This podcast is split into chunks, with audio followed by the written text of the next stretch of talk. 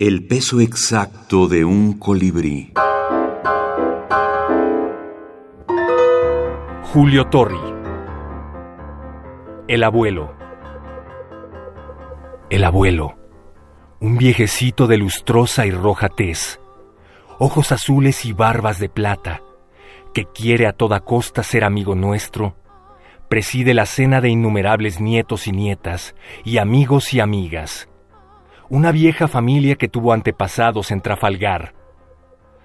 Hablamos de Darío y Lugones, y él cita a don Antonio de Solís y a Moratín, de tenis y de flirt, y él desentierra sus lozanas mocedades de hijo de gobernador en no sé qué ciudad de provincia, allá por el año 30. En el comedor resuenan las risas y los gritos alegres. Todos hablamos en voz alta. Las gentiles primas sonríen llenas de benevolencia, dicen propósitos agudos o amenazan con dengues y melindres al atrevido que respondió certeramente.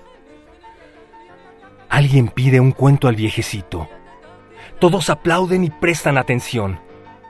Y las caras se encienden por el rubor o la malicia, porque nuestro olvidadizo abuelo nos relata plácidamente un cuento picaresco de antaño en el que todas las cosas son llamadas por sus nombres, a la sana usanza antigua.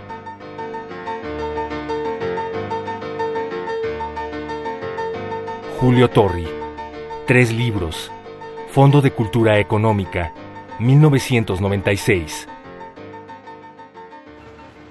Hola, mi nombre es Armando Adaniz, mexicano, paisano de Julio Torri, de quien voy a hablarles un poquito. También escribo minificciones. Como sabemos, Julio Torre es un precursor de la brevedad, de lo que se conoce ahora como minificción, eh, microficción o microrelato. Eh, él publica en 1917 Ensayos y Poemas, que es el primer libro de minificciones que se publica en México. Después seguirían otros autores como Juan José Arreola, Augusto Monterroso de Guatemala y otros muchos también, desde luego, en otros países de Latinoamérica.